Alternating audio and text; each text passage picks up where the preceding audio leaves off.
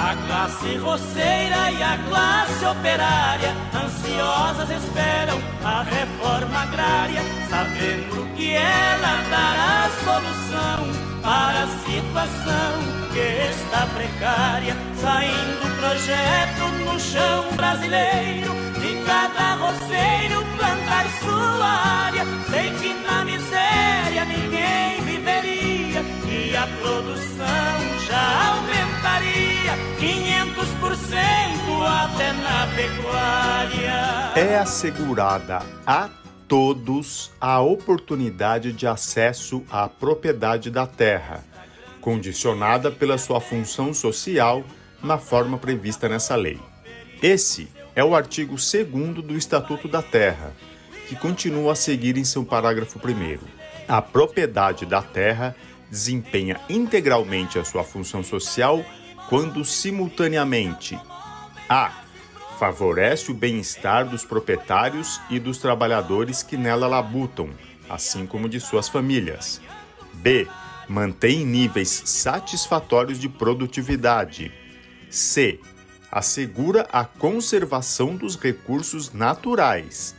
E D observa as disposições legais que regulam as justas relações de trabalho entre os que a possuem e a cultivem.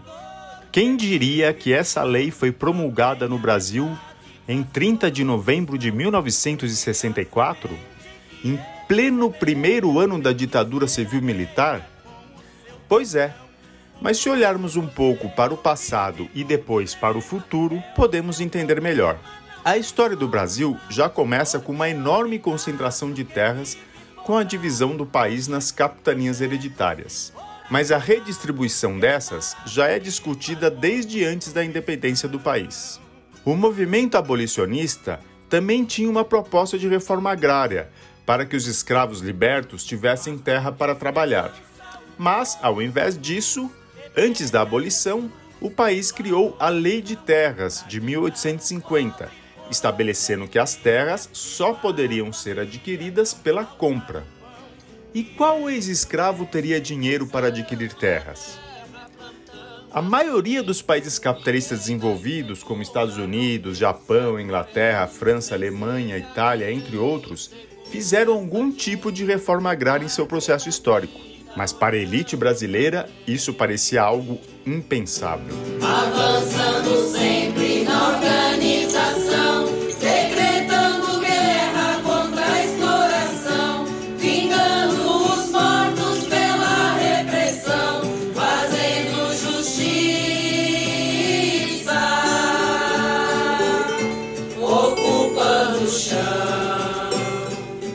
Porém, na segunda metade do século XX, a pauta da reforma agrária ganha força com a organização dos trabalhadores rurais em sindicatos e ligas camponesas. E o presidente João Goulart incorpora a pauta em suas reformas de base. Mesmo com sua queda pelo golpe de 64, o regime militar sente a pressão vinda do campo e cria o Estatuto da Terra, para sinalizar que estaria dando uma resposta às reivindicações dos camponeses. Mas além da reforma agrária, o estatuto também fala do desenvolvimento agrário.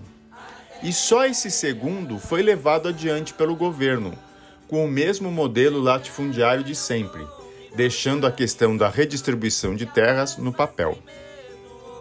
A Constituição de 1988 traz mais um avanço teórico em favor da reforma agrária, reafirmando o conceito de função social da terra e enfatizando o papel do governo na desapropriação e redistribuição da mesma.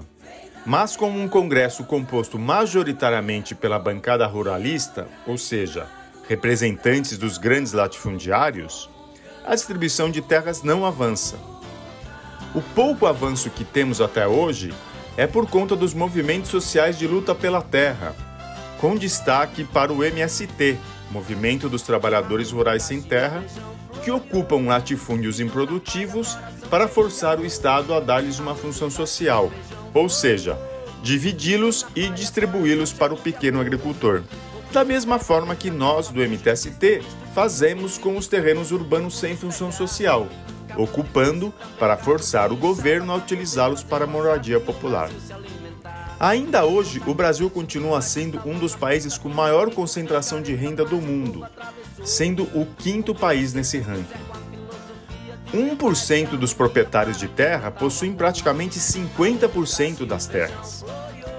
O modelo de agronegócio baseado no latifúndio monocultor gera muita renda para uma parcela mínima de pessoas, além de gerar proporcionalmente pouquíssimos empregos, pagar uma micharia de impostos e gerar graves prejuízos ao meio ambiente.